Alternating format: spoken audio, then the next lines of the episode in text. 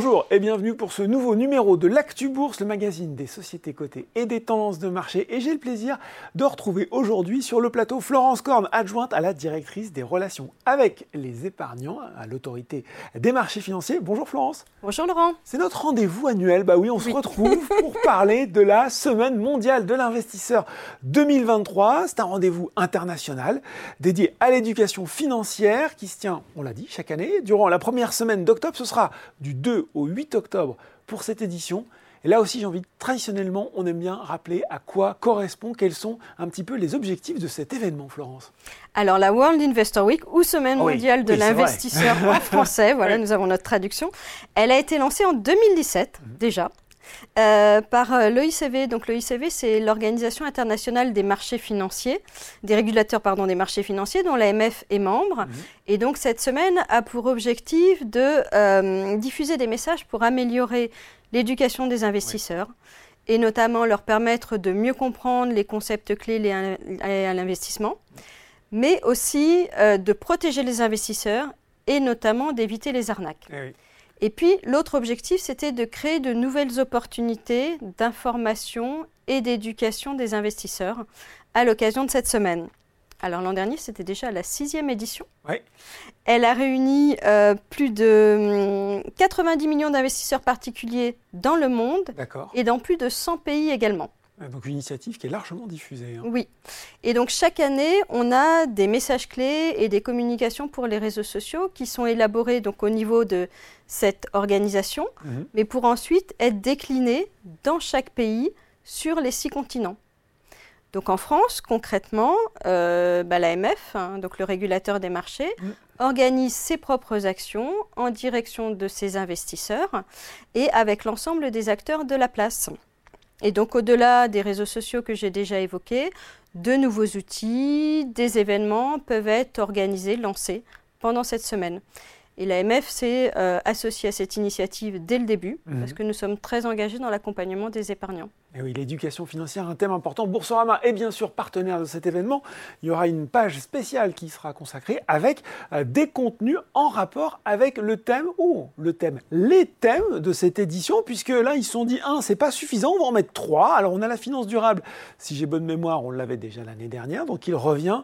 Euh, mais on ajoute deux thèmes supplémentaires sur cette édition, les crypto-actifs et la résilience, la résilience des investisseurs. J'aimerais bien vous entendre sur ces deux nouveaux thèmes, Florence.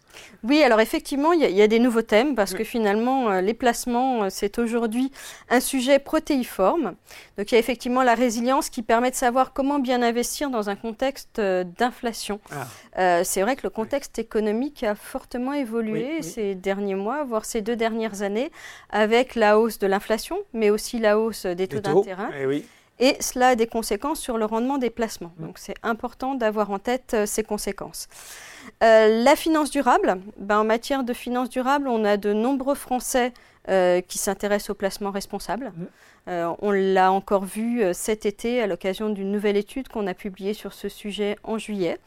Et on a par exemple les trois quarts des Français qui ont répondu que l'impact des placements sur l'environnement, c'est un sujet important pour eux mais seulement 13% ont su euh, nous dire qu'ils connaissaient précisément ces placements. Il y a un intérêt, mais pas encore véritablement une connaissance de, la finance durable. Et il y a un intérêt plus fort euh, de la part des plus jeunes. D'accord. Bon, là-dessus, on est plutôt, on est plutôt raccord. Et puis, c'est un système qui se structure aussi, on peut dire, hein, Florence, sur lequel il y a aussi des évolutions. Donc, c'est normal d'en reparler. Tout à fait. Donc finance durable. Et le dernier, les cryptoactifs, ça, ça va intéresser du monde. Hein. Là aussi, j'imagine, j'imagine dans la jeune génération.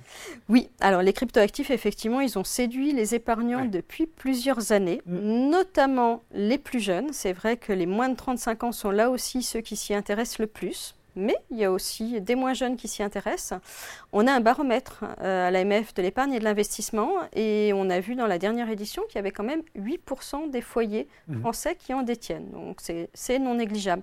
Donc c'est vraiment important pour nous d'accompagner les épargnants sur ces sujets nouveaux que sont à la fois les cryptoactifs et la finance durable. Justement, Florence, sur les cryptoactifs, notamment, quel message clair les intermédiaires euh, financiers doivent envoyer aux investisseurs individuels?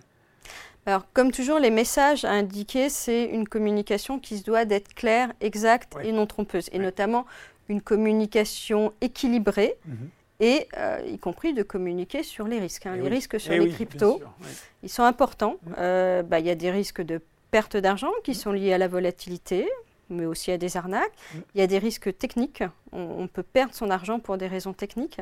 Donc c'est important que cette communication soit quand même euh, assez claire et équilibrée.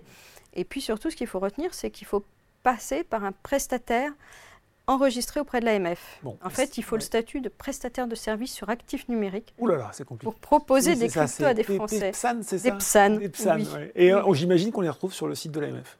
Tout à fait, vous avez une liste blanche euh, des PSAN sur le site de l'AMF. Bon, ben voilà pour cette information pratique. Euh, justement, puisqu'on a information pratique, plus concrètement, quels sont les temps forts de cette semaine internationale de l'investisseur côté AMF Est-ce qu'il y a des, là aussi des rendez-vous à noter sur son petit calepin? Oui, il y a plusieurs rendez-vous. Oui. Alors le premier, c'est le lancement d'une quatrième session de notre MOOC. Ah, il revient. Voilà, Oui. fort de son succès, il a été lancé il y a trois ans. Le MOOC Comment gérer efficacement son épargne et ses placements Oui. revient une fois de plus en 2023. Alors un MOOC, c'est quoi? C'est un cours en ligne Oui. avec euh, quatre modules. Vous avez des vidéos, des documents d'accompagnement, des exercices autocorrectifs, puis il y a aussi un quiz final. Bien sûr, il est gratuit, Mhm. il est accessible sans prérequis.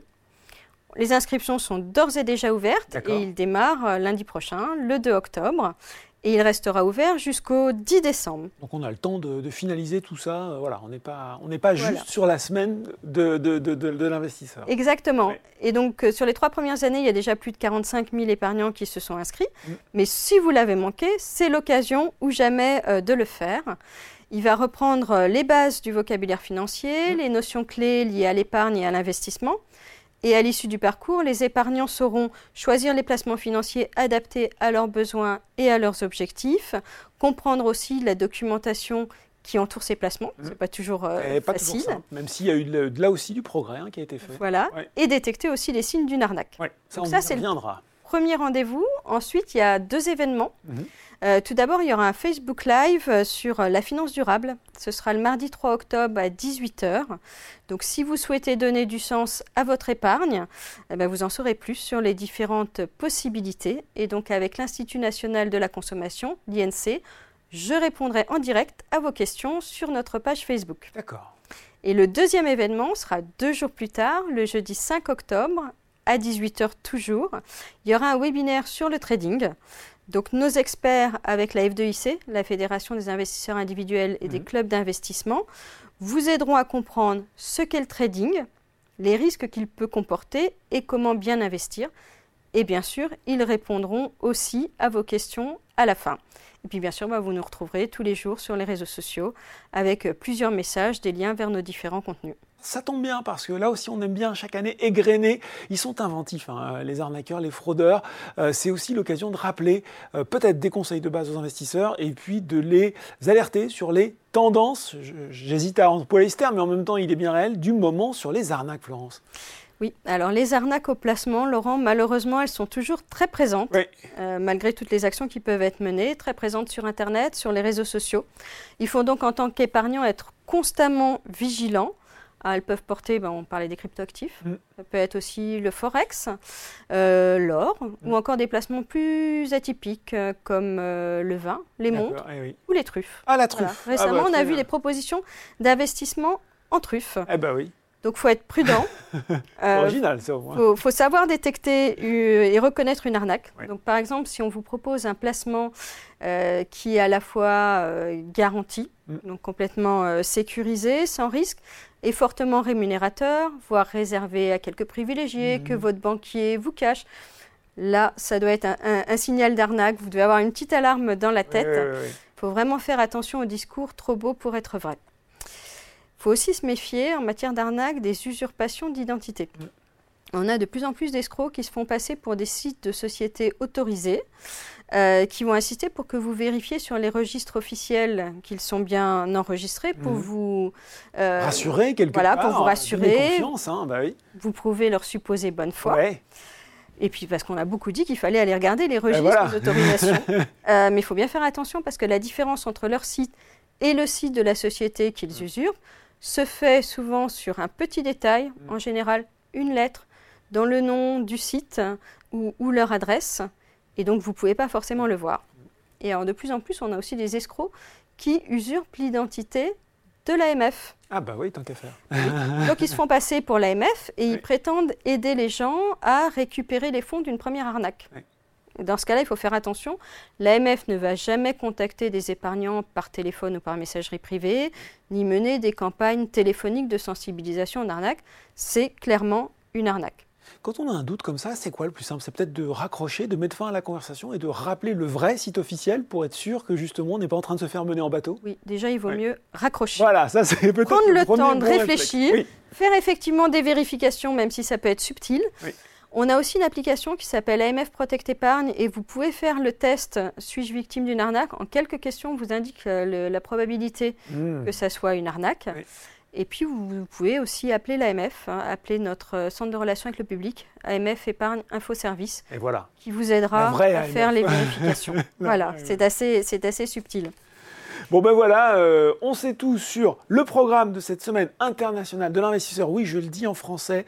Euh, sur le MOOC que vous pourrez retrouver, on le mettra également en lien dans la vidéo. Et puis ce petit rappel toujours utile sur les arnaques du moment pour rester vigilant. Merci beaucoup Florence Korn, adjointe à la directrice des relations avec les épargnants à l'AMF. Merci Florence. Merci Laurent. Et je rappelle, hein, cette semaine mondiale de l'investisseur 2023, elle se déroule donc du 2 au 8 octobre et vous retrouvez une page spéciale sur Boursorama tout au long de la avec des contenus pédagogiques en lien avec ces trois thématiques de cette septième édition. Si je ne dis pas de bêtises, l'actu bourse, c'est fini pour aujourd'hui. Mais on se retrouve très bientôt pour un nouveau numéro.